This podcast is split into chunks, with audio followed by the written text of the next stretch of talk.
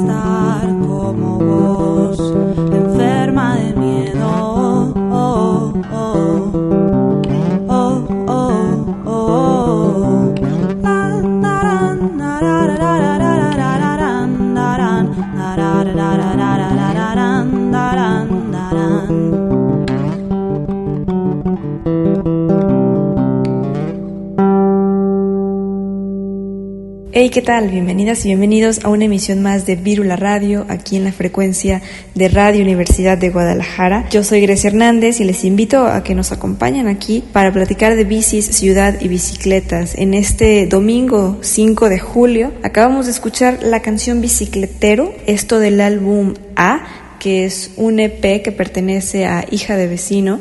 Y, bueno, esta canción la pueden escuchar en Bandcamp o en alguna otra plataforma de música.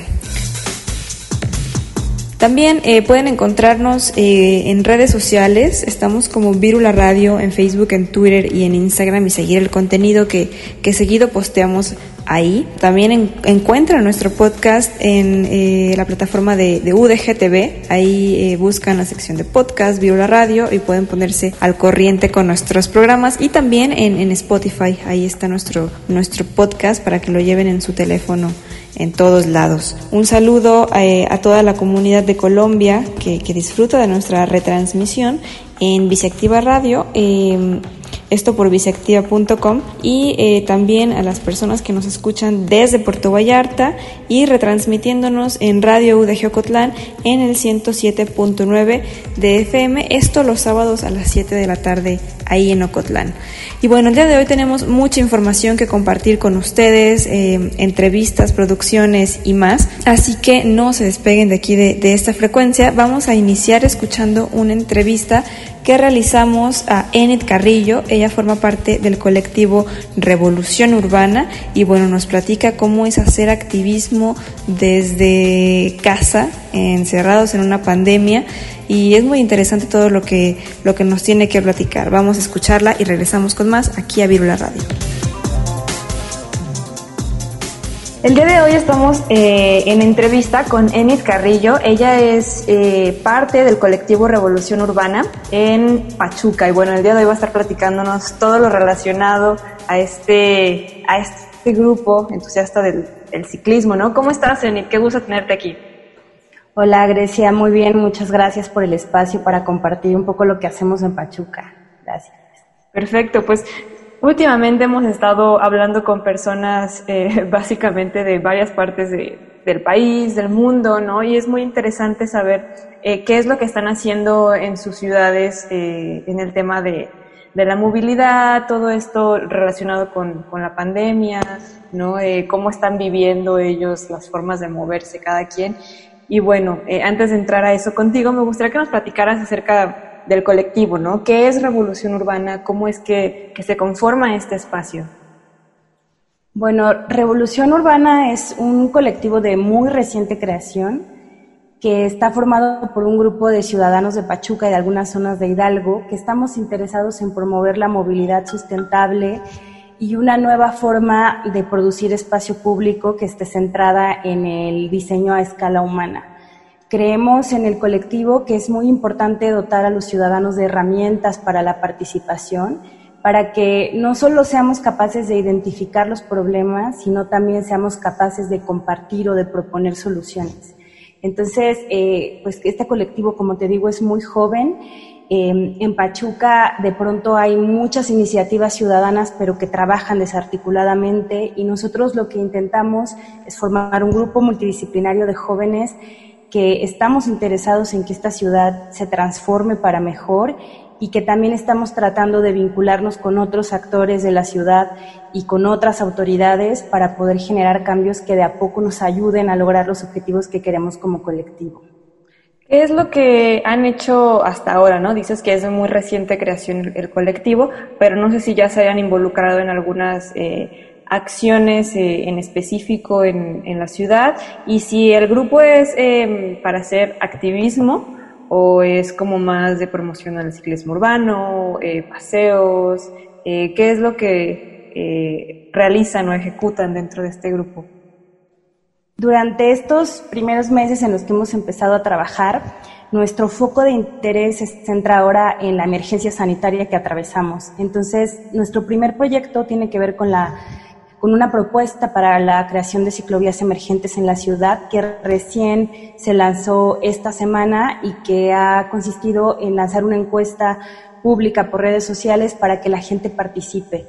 Eso por una parte y por otra el equipo dentro del colectivo hemos estado trabajando en la creación de documentos y de eh, mapeos que permitan eh, sustentar una estrategia de ciclovías para la ciudad sobre todo pues por estas condiciones que se están dando eh, con, con, la emergencia sanitaria y con las dificultades que eso representa para movernos en, en ciudades como la nuestra.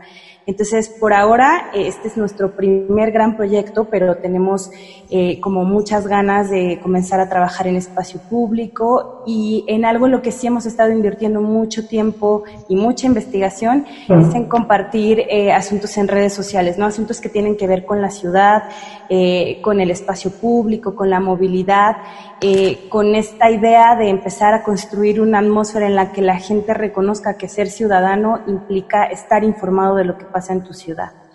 Y bueno, danos y compártenos un poco de contexto de, de Pachuca, cómo está la movilidad eh, en estos momentos, cómo ha sido a lo largo de, de, del tiempo, ¿no? Cómo se está moviendo la gente ahorita, ¿no? En transporte público, en bici, caminando. Mira, Pachuca es una ciudad que comenzó a crecer mucho en las últimas décadas, que se extendió al sur de la ciudad, ¿no? Eso implica que, que las prácticas de movilidad se hicieron mucho más complejas. Nosotros somos una ciudad muy pequeña comparada con Guadalajara o con la Ciudad de México, ¿no? Somos una ciudad que en el sistema urbano nacional estamos considerados como una ciudad media. No llegamos ni al millón de habitantes. Pachuca es el eje o es el centro de una zona metropolitana en donde se conglomeran siete municipios más. Entonces la movilidad eh, también es em, entre municipios que son muy cercanos, que son zonas conurbadas. Eh, es una ciudad que se mueve a través de las combis, por ejemplo, que muchas son concesiones, ¿no? Es algo que no se ve ya en otras ciudades, pero que la nuestra todavía es muy factible moverse em, en, rutas de combi. Tenemos eh, la movilidad a través de taxis, eh, un poco de infraestructura para movernos en bicicleta. Y hace algunos años hubo un cambio radical en la manera en la que nos movemos en la ciudad con la implementación de un BRT, que es un Bus Rapid Transit, eh, que acá conocemos como Tuso Bus, ¿no? Y que causó mucha polémica porque eso hizo que muchas de las rutas que existían en combi cambiaran su, eh, pues su ruta normal y ahora se implementaron rutas alimentadoras que te llevaban a la troncal, eso triplicaba el gasto de una persona para moverse por la ciudad y generaba muchos problemas eh, pues de movilidad, porque realmente es una ciudad muy pequeña y necesitamos una estrategia mucho más eh, pues ad hoc a la forma en la que vivimos aquí. Entonces, hoy Pachuca tiene estos problemas. Eh, hay mucho, mucho intercambio de movilidad con la Ciudad de México y con ciudades que también son cercanas a Hidalgo y a Pachuca en general. Y eso también ocasiona que haya mucha población flotante, que haya un tráfico fantasma, que, que, sea complicado moverse para la persona que habita la ciudad, ¿no? que vive aquí, que se mueve aquí, que estudia aquí. Entonces, eh, pues hoy Pachuca se enfrenta al problema de la contingencia como todas las ciudades del mundo. Sin embargo, creo que eh, nosotros tenemos ahora también un, un asunto que es importante remarcar y es que en la ciudad se está haciendo toda una obra pública que atraviesa prácticamente toda la ciudad, modificando la movilidad que hay en los bulevares que atraviesan todo Pachuca. ¿no? Entonces, mientras haya obra pública, se complica la movilidad que ya existe y es muy complicado actuar con nuevas propuestas de movilidad. Entonces, el escenario es ese, ¿no? Tenemos la contingencia, tenemos una movilidad que es complicada por la forma en la que se ha diseñado con los años, pero también agregamos el hecho de que haya obra pública que tiene a la ciudad complicada. Y nos comentabas que eh, uno de sus eh, proyectos más importantes es esta propuesta de ciclovías emergentes. Eh, ¿Nos podrías platicar un poco de ese proyecto? Porque también es muy interesante que sea la sociedad civil quienes se hayan puesto a, a, trabajar en eso y no las autoridades, ¿no? Y también en qué consiste este proyecto, si lo hicieron desde una visión técnica o solo una propuesta como de queremos ciclovías emergentes o cómo es que le están diciendo a las autoridades, por favor, háganos infraestructura en esta pandemia? Bueno, de entrada la, la propuesta surge porque, como sabemos, una de las máximas de, em, de, las estrategias para prevenir el contagio de COVID es mantener una sana distancia, ¿no? Pero sube a 20 personas a una combi va a resultar muy complicado poder cumplir con esas medidas. Eh, el temor de, todos los integrantes del colectivo era pensar en que el coche iba a tomar un nuevo poder porque la gente nos sentimos más segura viajando en carro. Entonces, eso tiene muchas implicaciones ambientales, económicas y sociales para una ciudad como la nuestra. Entonces la, idea pues fue replicar estas propuestas que vienen desde organismos internacionales y desde ciudades de todo el mundo y también en México, que lo que están tratando de hacer es promover la movilidad a través del ciclismo. Entonces la idea primero fue sentarnos a ver qué está pasando en la ciudad, qué calles tenemos, qué ciclovías tenemos y en qué medida nosotros podemos utilizar la infraestructura que ya existe para generar una estrategia de movilidad que funcione en el contexto de la emergencia con miras a crecer y a ser mm, permanente con el tiempo, ¿no? Entonces, de entrada, eso es lo que, lo que hicimos. Generamos una encuesta que nos permite tener información diagnóstica sobre eh, cómo funciona la movilidad en bici en la ciudad y también esta encuesta de opinión, ¿no? O sea, la gente, eh, qué disposición tiene para moverse en bici, qué eh, ciclovías considera que son más urgentes en este momento y ha tenido una muy buena respuesta estos días. Hemos llegado a más de mil encuestas en una semana, con eso ya podemos tener como toda la información para comenzar a, eh, a trabajarla y presentar el documento a las autoridades. Estamos gestionando eh, encuentros con personas, eh, con funcionarios que están en la obra pública y en la Secretaría de Movilidad, también con el municipio para tratar de, de generar como esta sinergia y, y hacernos escuchar con pruebas, ¿no? O sea, con, con esta encuesta que la gente eh, pues ha estado muy interesada porque ha tenido una muy buena respuesta y también con una decisión técnica detrás porque el colectivo está formado por gente de muchas disciplinas, ¿no? O sea, vemos, eh, por ejemplo, arquitectos, eh, urbanistas, hay gente que está estudiando urbanismo, hay gente que es ciclista, ¿no? Como tal, eh, grupos de comunicación, o sea, somos un grupo multidisciplinario y también somos ciudadanos y también vivimos los problemas que hay en la ciudad y creo que de ahí nos estamos agarrando como para poder entregar una propuesta que sea que esté sustentada, que tenga un argumento y que sea factible sobre todo. Por supuesto. ¿Y cómo ha sido la respuesta eh, de esta propuesta, tanto de los eh, habitantes de Pachuca como de las autoridades? Eh, ¿Fue bien recibida por, por ambas partes o también hubo oposición? Pues en términos de, de la ciudadanía, creo que la respuesta fue más de la que esperábamos, ¿no? O sea, de pronto eh, en esta ciudad es complicado ver ciclistas y de, de, repente ver en las encuestas que había mucha gente interesada, que la información se movió por redes muy rápido, eh, pues nos hizo saber que íbamos por un buen camino y que realmente logramos ubicar una problemática que muchas personas ven, pero que a veces no saben cómo socializarla, cómo denunciarla. Entonces creo que eso es muy importante. Y lo otro, bueno, es una primera etapa eh, en la que apenas estamos teniendo contacto con las autoridades para decirles, estamos haciendo esto y necesitamos que nos escuchen y poder ya tener en las próximas semanas una, un primer encuentro ya en directo con las autoridades para saber de qué forma nosotros podemos comenzar a intervenir eh, las ciclovías que ya existen y cómo podemos apoyar a promover esta forma de movilidad Claro.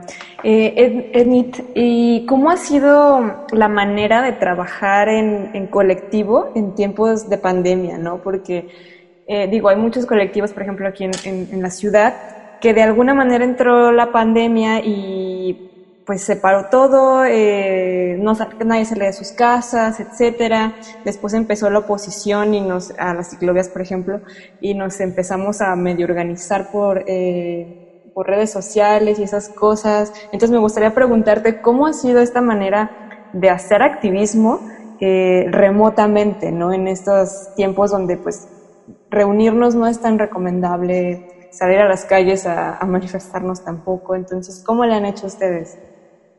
Pues ha sido complicadísimo, ¿no? Porque además muchos de los, me atrevo a decir que la mayoría de las personas que que conformamos hoy Revolución Urbana no nos conocemos en persona, ¿no? Muchos llegamos por amigos y fue como, ah, tengo un amigo que tiene este proyecto y te quieres incluir. Y empezamos a hacer una red y hemos tenido reuniones desde marzo aproximadamente, finales de marzo, principios de abril, por Zoom, por redes, no nos conocemos, no hemos tenido una reunión en persona entonces, eh, también es interesante porque, bueno, es complicado, ¿no? Tenemos muchos grupos de WhatsApp, muchas formas de, de, comunicarnos, pero ha sido complicado. Sin embargo, creo que eh, nos hemos organizado y hemos logrado sacar mucho trabajo que hoy nos tiene aquí, ¿no? Y que nos tiene este, creando esta propuesta que ya se puede presentar a la gente y que ya se puede presentar como un colectivo de ciudadanos organizados que no se conocen, pero que están muy interesados en que esta ciudad encuentre nuevos caminos para, para hacer, ¿no? Para convertirse en un mejor lugar para todos. Pero es difícil, ¿no? Y creo que no solo pasa con el colectivo, sino con, con toda la forma de trabajar en la que de pronto nos hemos tenido que meter dada la, contingencia. Súper, esto que dices es, es, bien interesante, el hecho de que no se conozcan y aún así estén eh, súper comprometidos y comprometidas en hacer acciones por la ciudad, creo que, creo que es muy interesante, interesante y de tenerse en cuenta como ejemplo para otros colectivos de, de otras ciudades de aquí del país que de alguna manera nos preguntamos, pues queremos seguir chambeando por la ciudad, queremos seguir haciendo cosas, pero no podemos salir a rodar, eh, no podemos ir a pedirle a las autoridades y ponernos afuera de, legislativo a, decirles hagan esto y esto, cómo hacemos activismo virtual, que de, que de alguna manera también lo criticamos un poco, ¿no? El activismo de sillón, de poner en redes sociales, eso no es activismo, etcétera, pero creo que se puede materializar eh, en otras cosas como, como lo están haciendo ustedes. Y bueno, eh, para continuar con, pues con todo, con toda esta entrevista del colectivo Revolución Urbana, en platícanos cuáles son como sus planes eh, a futuro, si es que ya se los han planteado, eh, si ya han platicado después de que nos hagan una ciclovía emergente, queremos hacer esto, tales acciones, ¿no? Digo, imaginarse vale en las calles y en algún momento podemos hacerlo otra vez. ¿Qué es lo que les gustaría hacer? Bueno, de entrada, poder tener un buen camino con este primer proyecto que está planteado por etapas, ¿no? Las ciclovías emergentes corresponderían a una primera etapa de la movilidad en bici en la ciudad. Después pensamos en un segundo momento que también tenga que ver con el uso de la bicicleta, que ya vaya más orientado a crear nueva infraestructura y eh, que esté acompañado también de educación vial, ¿no? Sabemos que a veces eh, la ciudad se tiene que enseñar y, la ciudadanía y la movilidad también es algo que se tiene que enseñar. Entonces, eh, esto tiene miras a convertirse en un proyecto integral en el futuro eh, en términos de movilidad, pero también nos interesa trabajar el espacio público eh, en función de reactivarlo, rehabilitarlo e intervenirlo a través de estrategias de urbanismo táctico o de placemaking que nos permitan incorporar a estos grupos de ciudadanos que muchas veces no son escuchados y, y como te decía hace rato, muchas veces las personas que vivimos una ciudad ubicamos los problemas, pero no sabemos qué hacer con ellos. Entonces nosotros tenemos un interés eh, muy firme en que la participación ciudadana es la clave para comenzar a generar acciones. Entonces, este es un proyecto que tiene miras a eso y que por ahora empezamos con este primer proyecto pero también necesitamos conocernos, necesitamos encontrarnos y necesitamos empezar a ver eh, cómo se va reajustando este, esta nueva normalidad, a qué nos vamos a enfrentar, cómo necesitamos atacarla. Me comentaba Luis, que bueno, fue mi primer eh, acercamiento con el colectivo, que el grupo está formado mayoritariamente por mujeres y esto me llamó mucho la atención porque, digo, ahorita ya mi, mi perspectiva cambió mucho cuando me dijiste que no se conocen. ¿Cómo es un grupo mayoritariamente de mujeres si los objetivos, si el enfoque cambia un poco no sé si ustedes trabajan con perspectiva de género al, al, realizar sus, eh, sus proyectos, si le integren, si el hecho de que la mayoría sean mujeres tenga que ver en esto o no? Sin duda, ¿no? El hecho de que hayamos mujeres involucradas en este proyecto ya aporta una mirada que muchas veces está dejada de lado, sobre todo en la ciudad, ¿no? Como, como es muy conocido esta idea que se tiene que las ciudades están hechas para un hombre blanco en coche. Nosotras eh, estamos aportando desde cada arista, desde las, las compañeras que se dedican a administrar nuestras redes sociales, hasta quienes estamos en un equipo de investigación, eh, todas estamos aportando esa mirada que había estado olvidada, ¿no? Entonces nosotros en Revolución Urbana hablamos de una inclusión que no solo tiene que ver con el género, ¿no? Por supuesto que eh, al haber mujeres, eh, los aportes que hacemos tienen que ver con, con, una postura frente al mundo que dice somos mujeres y pensamos de, eh, de esta forma la ciudad y vivimos de esta forma la ciudad y estos son nuestros aportes. Pero también entendemos que está evolucionando la forma en la que la gente se percibe a sí misma. Entonces tenemos que pensar en esos grupos también que, eh, que no son escuchados en, la planificación urbana, ¿no? En, los niños, en las personas de la tercera edad, en cuerpos discapacitados, como en todo este abanico de, de posibilidades de, de, existir y de vivir en una ciudad, ¿no? Pero sin duda creo que en Revolución Urbana eh, hemos, hemos tenido largos debates sobre qué implicaba decir que somos un, un, colectivo feminista o no, ¿no? O qué, qué postura íbamos a tener, pero nuestra postura es esta, ¿no? Es la de la diversidad, la del respeto a todas las diferencias, la tolerancia y la inclusión de todas las personas que habitamos una ciudad. Y eh, bueno, tomando esto que acabas de mencionar de, de la inclusión, ustedes desde esta perspectiva eh, activista, ¿no? De ser un grupo, eh, ¿cómo creen que se debería hacer una propuesta de movilidad integral donde precisamente eh, quepamos todas las personas? Porque creo que en estos tiempos de, de pandemia nos estamos dando cuenta que las ciudades sí son excluyentes, ¿no? Hay personas que en la movilidad y en todos los aspectos tienen más derechos que otras. Entonces, ¿ustedes qué piensan en, este aspecto? Bueno, uno de los, de los grandes vacíos que hay al momento de, plantear eh, estrategias es que no hay información. Entonces, de entrada creemos que necesitamos que haya información sobre toda esta diversidad de personas que habitan la ciudad y cómo, cómo nos movemos y tratar de incluirlas en algo que se vuelva práctico, ¿no? Un diagnóstico participativo, no sé, mapeos que permitan ubicar cómo un niño vive el traslado de su casa a la escuela y de regreso, cómo una persona discapacitada puede o no subirse al transporte público. Entonces, creo que la idea de la diversidad también es algo que va a tener que funcionar de forma escalonada, ¿no? O sea, vamos a tener que adentrarnos en la realidad de la movilidad en la ciudad y empezar a separar, ¿no? Como eh, estos grupos vulnerados cómo se mueven, cómo se trasladan, cómo lo hacen las mujeres y después entenderlo de forma integral para de esa forma tratar de, hacer convivir esas realidades que, bueno, ya conviven en el día a día, pero que necesitan hacerse de forma más inteligente.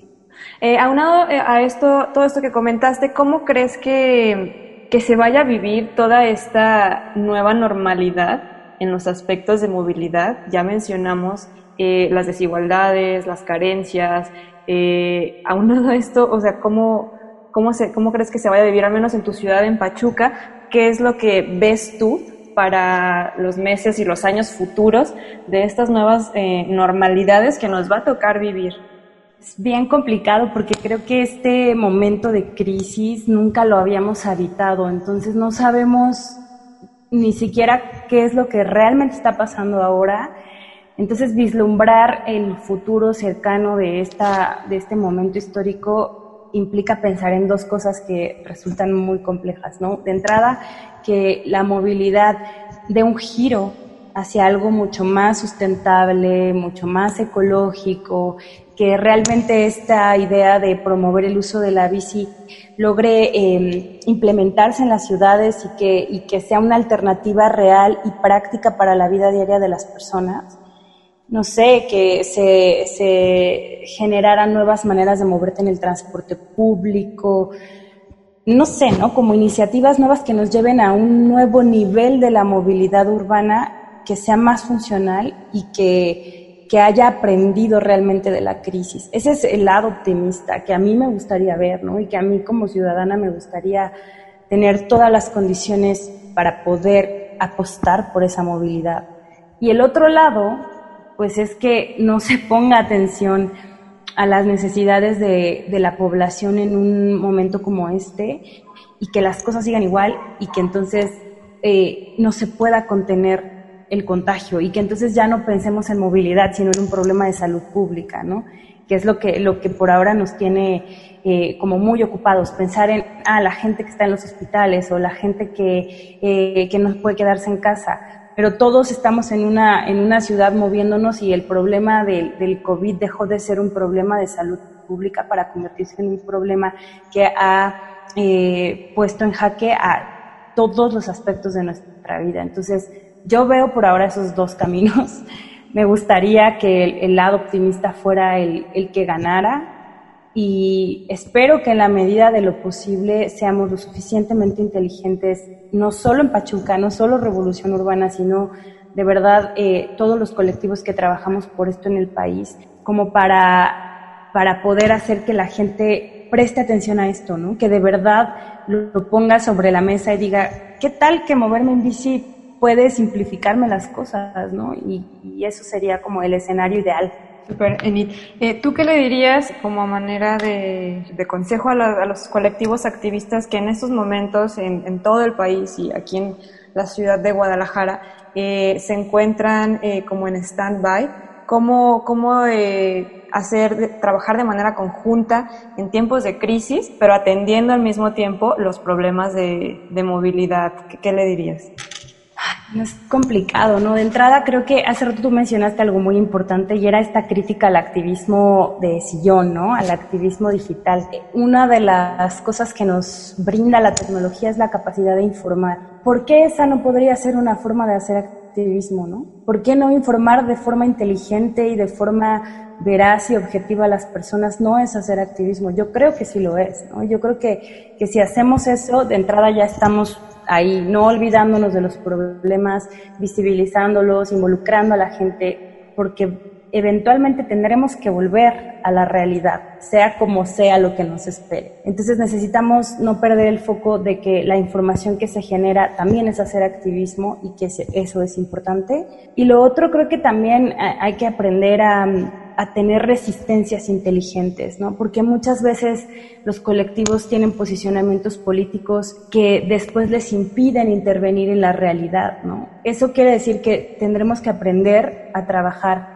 con las autoridades, con actores de lo público, de lo privado, ¿no? Tener como esta inteligencia para navegar en el sistema y sacar lo mejor y lo más conveniente para la gente, ¿no? Porque muchas veces eh, es algo, eh, eso, esto no implica, lo que digo no implica que, tengas que eh, vender tus ideales, ¿no? Para nada, sino que pues tenemos que saber que si queremos lograr un mayor impacto, tenemos que aprender a trabajar con la gente que administra la ciudad, que de alguna forma gestiona la forma en la que una ciudad funciona. Entonces, creo que, que este momento nos puede servir para eso, ¿no? Como para pensar un poco con la cabeza más fría, y siempre, siempre atender a, que lo que hacemos debe ser algo informado, ¿no? Tenemos muchas universidades en México y muchos académicos haciendo trabajo sobre lo urbano y sería bueno voltear a esos lugares para ver qué podemos hacer con esa información. Claro, creo que algo que yo le reconozco mucho al activismo mexicano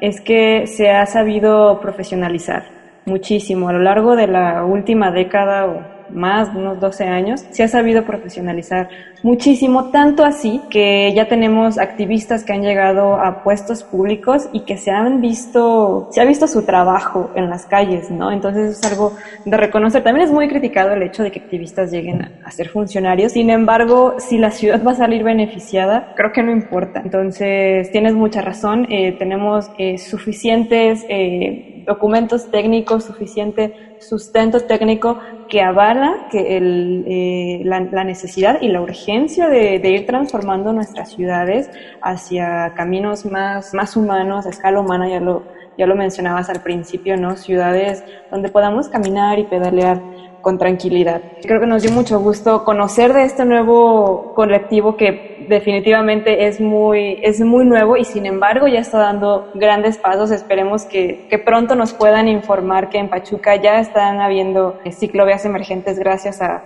al apoyo ciudadano, porque creo que así son las primeras ciclovías, ¿no? Acá en Guadalajara está bien padre a veces pasar por ciclovías que en algún momento nosotros fuimos a pintarla y con gis o fuimos a poner ahí las, las macetitas y que a meses o años después ya están segregadas correctamente, ¿no? Entonces, creo que, creo que está bien padre poder ver los frutos que, que trae el activismo. ¿Algo más que desees agregar sobre, sobre el colectivo?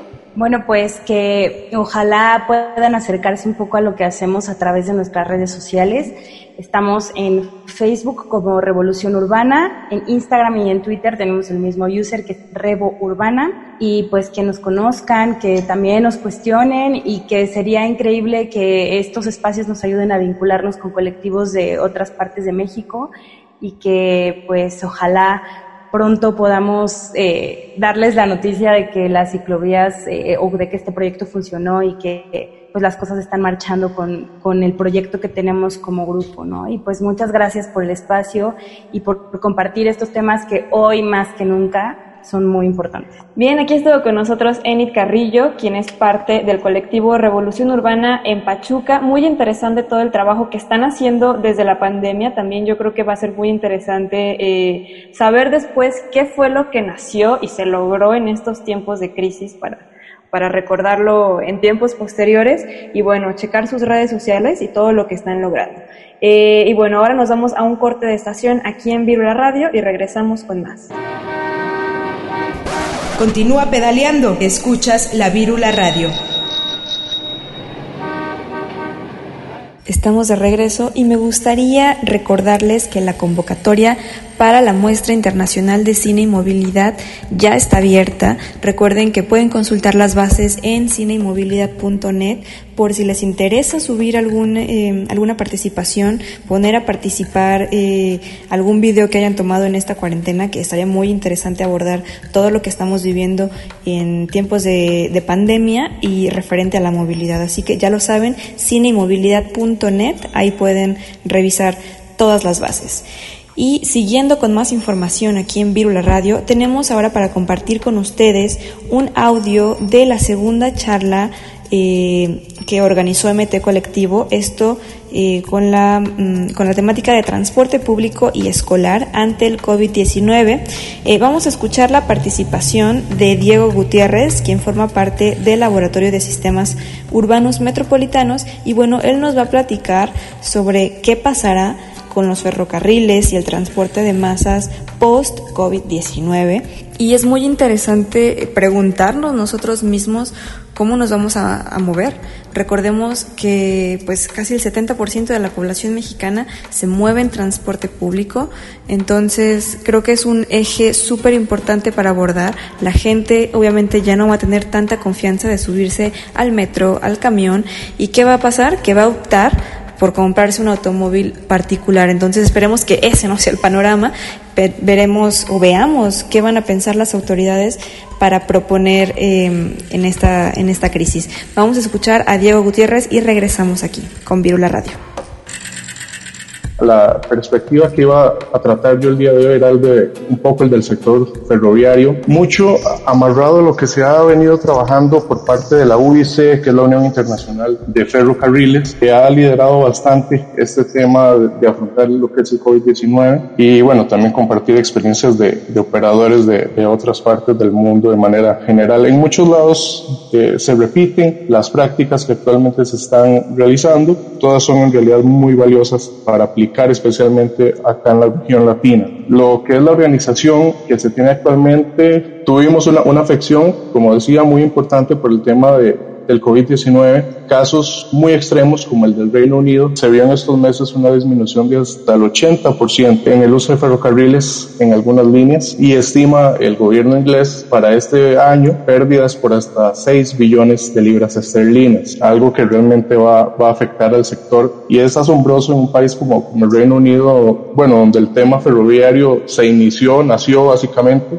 y ahora tenga un golpe tan fuerte como este. Lo que es la, la Unión Internacional de Ferrocarriles creó al inicio de, de, esta pandemia un grupo de trabajo para desarrollar medidas frente a lo que es la pandemia. En ese mapa mundial vemos en color azul los países que tienen representación ahorita en esos grupos de trabajo, que en realidad la región latinoamericana tiene en realidad una, una representación muy, muy pobre. Solo Brasil, Argentina y Chile casi que están participando vemos en todos los demás países que no, no forman parte de estos grupos. Bueno, y este grupo para afrontar la pandemia está conformado por, por 70 países miembros. Como vimos en el, en el mapa, hay mucha fuerza en lo que es el sector europeo, también en la parte asiática, y también se acompaña de 10 organizaciones internacionales como la UITP, realizan diversas actividades eh, estos grupos como foros de preguntas con diferentes actores, creación de bases de datos con contribuciones de los grupos de trabajo, realizan igual videoconferencias cada dos semanas para compartir mejores prácticas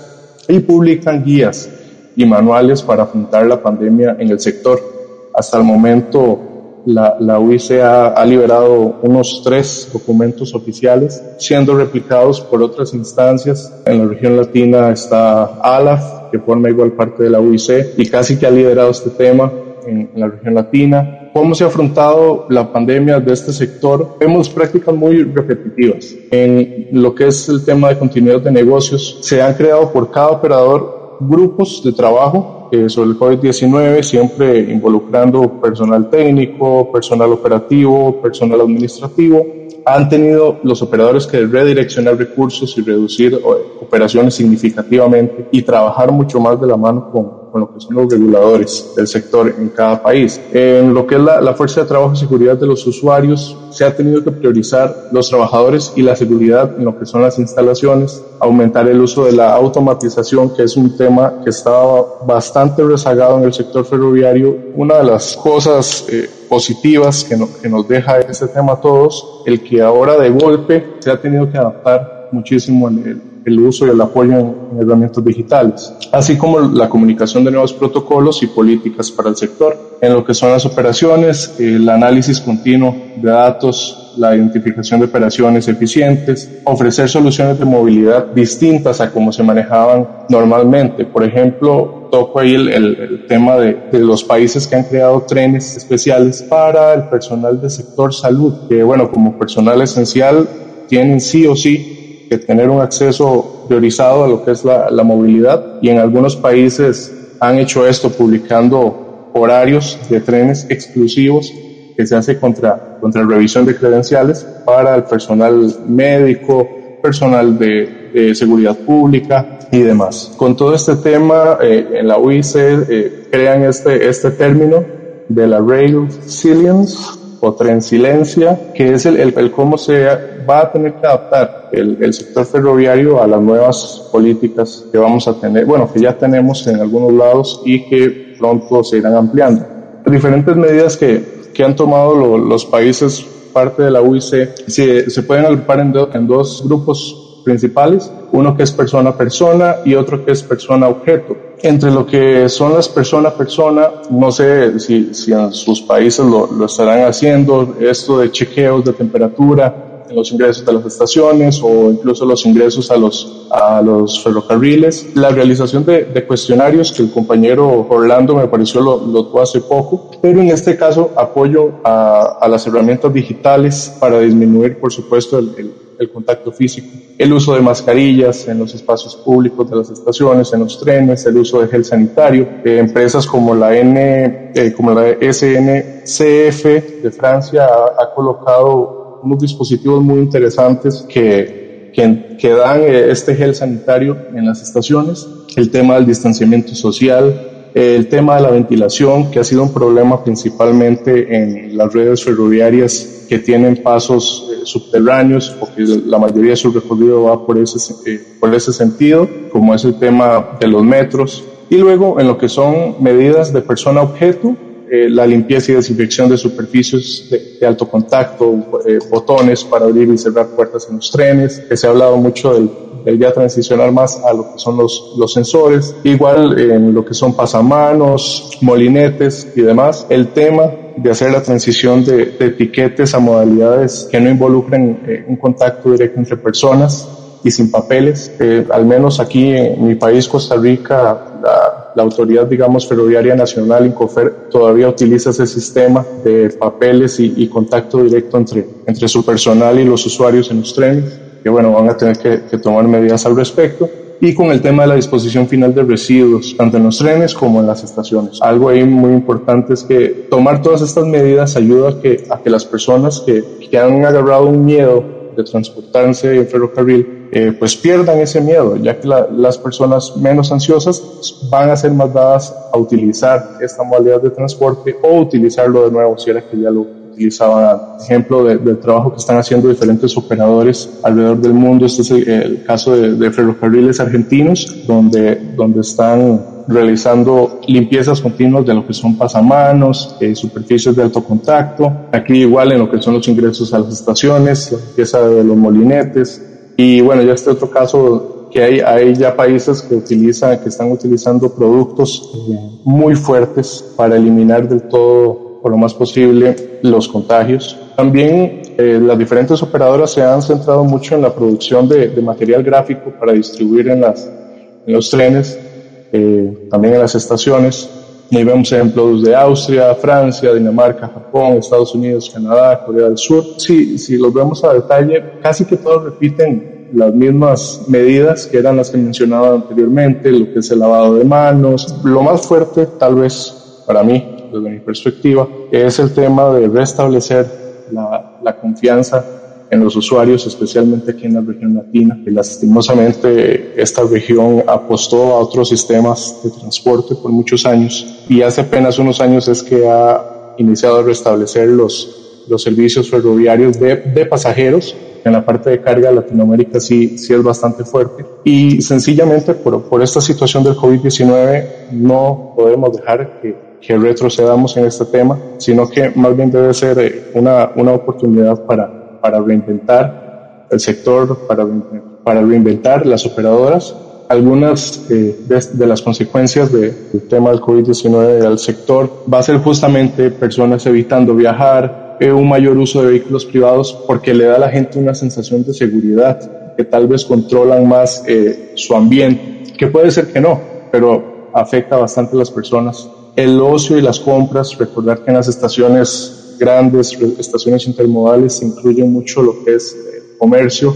Y ahorita vimos una explosión enorme en lo que es el, el comercio virtual, la preferencia igual al teletrabajo que hace que disminuya la cantidad de gente ese transporte en, ferrocarril, igual para lo que es el sector educativo, como escuelas, colegios, universidades, eh, se han pasado a modalidades virtuales, las personas evitando lo que son tránsitos en masa, así que las ciudades que tienen sistemas deficientes o colapsados, pues, pues van a haber efectos más significativos. Y bueno, anexo a lo del teletrabajo, la preferencia por reuniones remotas y videoconferencias frente a lo que son viajes de negocios. La UIC, como comentaba al inicio, ha realizado publicación de, de diversos documentos para afrontar esta temática y tiene previsto para, para lo que es el mes de junio realizar una, una nueva publicación con dos énfasis muy importantes, que es el del servicio, el impacto eh, económico, en lo que es la parte de servicio, tocar temas de medidas adicionales para el sector, el, manera de asegurar el distanciamiento social, las diferentes medidas según las tipologías, porque no, no, no va igual lo que yo necesite aplicar para un metro para un tranvía, para un tren local, para un tren regional, para un tren interurbano, para las líneas de alta velocidad de los países que, la, las tienen actualmente.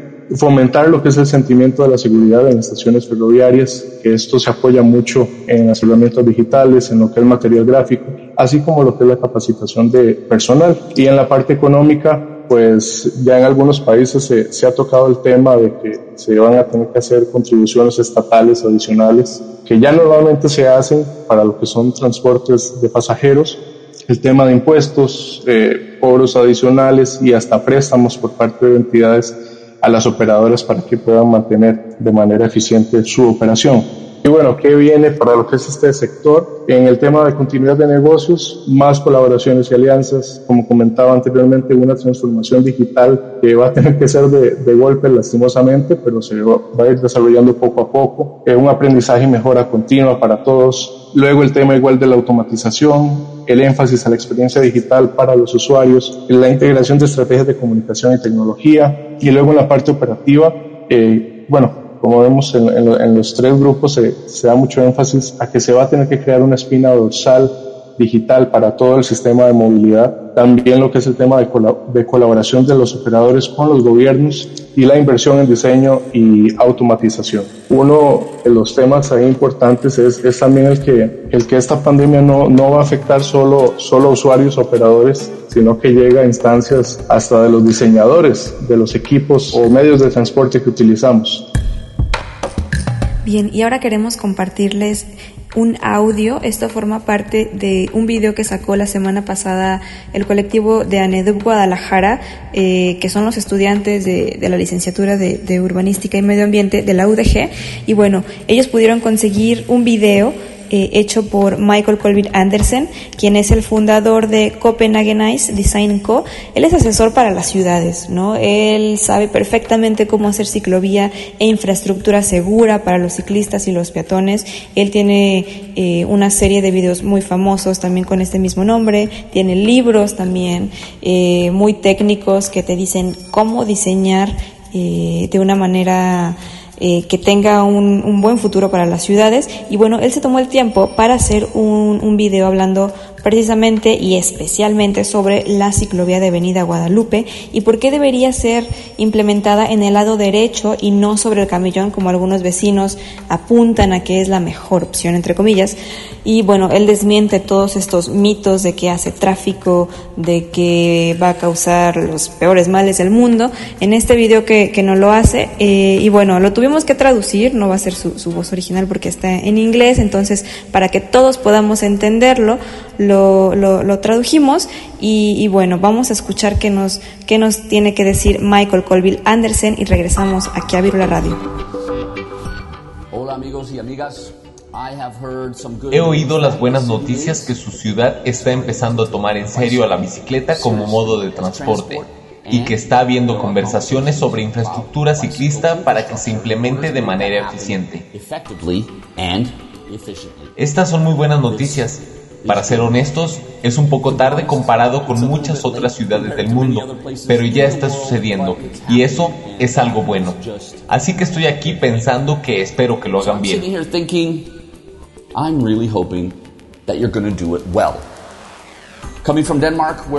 Viniendo de Dinamarca, donde hemos planeado ciudades para bicicletas por más de 100 años. Tuvimos la primer ciclovía segregada en 1892.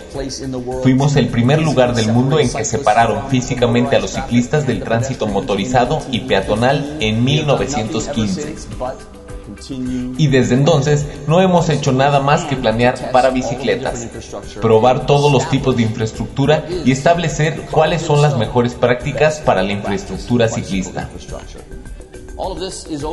Todo esto es de fuente abierta. Se ha hecho todo el trabajo duro a través de generaciones, lo cual hace increíblemente fácil, como planificador urbano, implementar estas soluciones en ciudades de todo el mundo. No hay nada de danés en esto. Esto son solo Homo sapiens en bicicleta como una forma de transporte eficiente y efectiva en cualquier ciudad del planeta. También escuché la discusión de mandar a las bicicletas al centro de la calle, esto es absolutamente ridículo. Les puedo decir, sin duda alguna, que es el tipo de infraestructura más estúpida. No vas a mandar a los peatones por el centro de la calle de la misma manera que no vas a mandar a los ciclistas. Una propuesta como esta es el tipo de idea generadas por ingenieros en tránsito que no tienen ningún entendimiento del rol de la bicicleta en el transporte de la ciudad, ni del rol de la bicicleta como herramienta social para fortalecer el tejido social urbano. No pongan la ciclovía por la mitad de la calle, es lo peor que podrían hacer. No es seguro y no prioriza a los ciclistas. Esta mentalidad es pensar que las bicicletas solo tienen que ir por ahí, tienen que ir de un punto A a un lado, a un punto B en otro lado y pueden usar esa calle. Este pensamiento es completamente fallido. La bicicleta es una parte intrínseca de la vida de la ciudad y lo ha sido en ciudades mexicanas, así como en ciudades danesas y en todo el mundo durante décadas y décadas. Of city life, and it has been in Mexican cities as well as Danish cities everywhere in the world for decades and decades until hasta que todos comenzamos a copiar en nuestras ciudades los estándares estadounidenses de ingeniería de tránsito de 1930 y 1940. Nosotros lo hicimos aquí también, cometimos ese terrible error. Sé que las ciudades mexicanas también lo hicieron y es hora de arreglar esto. La infraestructura ciclista eficiente debe ir paralela a la banqueta, de un solo sentido, en ambos lados de la calle. Si se reasigna este espacio urbano y se quita los automóviles, se redemocratiza y se entrega a los ciudadanos que andan en bicicleta hoy en día y también a los ciudadanos que podrían andar en bicicleta si realmente se hiciera seguro, diseñando bien el espacio. Yo calculo que en cualquier ciudad del mundo, no importa cuán frío o caliente, cuán montañosa o plana sea, hay aproximadamente un 25% de la población que está lista para andar en bicicleta como modo de transporte en la ciudad, ya sea en combinación con transporte público o haciendo el viaje del punto A a B en bici. Esto tiene un potencial masivo para reducir la congestión vial y mejorar la salud pública. Esto es muy importante en nuestras sociedades donde sufrimos de epidemias como obesidad, enfermedades cardíacas y diabetes. Las ganancias para las empresas locales también aumentan entre 30 y 50%. La bicicleta es la píldora que debes tomar para solucionar muchos de los problemas urbanos y sociales que tenemos. Todo esto ya está escrito en piedra. No hay por qué intentar reinventar la rueda, ya existe, es redonda y lleva rodando por más de 100 años.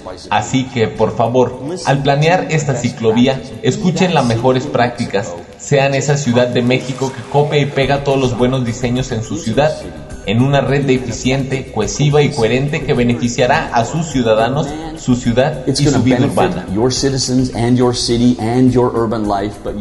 Serán súper famosos en México, el resto de las ciudades del país, incluso la Ciudad de México, que está haciendo muchas cosas buenas en mi opinión, irán a llamar a su puerta para preguntarles cómo lo hicieron. Hay ciudades como Monterrey que, Dios mío, el Houston del Sur, también los llamarán para pedirles, por favor, ayúdenos porque hemos cometido muchos más errores que otras ciudades mexicanas. Con esto serán literalmente un líder en México, en toda su región, en América, en Norteamérica, Sur y Centroamérica, si lo hacen bien. Y necesitamos liderazgo, así que por favor, diseñen apropiadamente. Como les dije, todo esto ya está escrito en piedra. Aquí tengo un libro, Copenhagen la guía global definitiva para el urbanismo ciclista. Lamento que aún no esté en español, pero pueden conseguirlo en inglés y ahí está toda la información que necesitamos. No quiero ser quien tenga que empezar a mandarles este otro libro, Urbanismo Ciclista, una breve introducción para personas que no les importa un carajo. No quieren ser una persona que tenga este libro, ¿verdad? Consulten este libro desde principio a fin y estarán en el camino correcto. El puro hecho de estar teniendo esta conversación en su ciudad son buenas noticias. Estoy muy contento de lo que están haciendo y estoy muy preocupado que vayan a cometer los mismos errores que muchas ciudades están haciendo alrededor del mundo.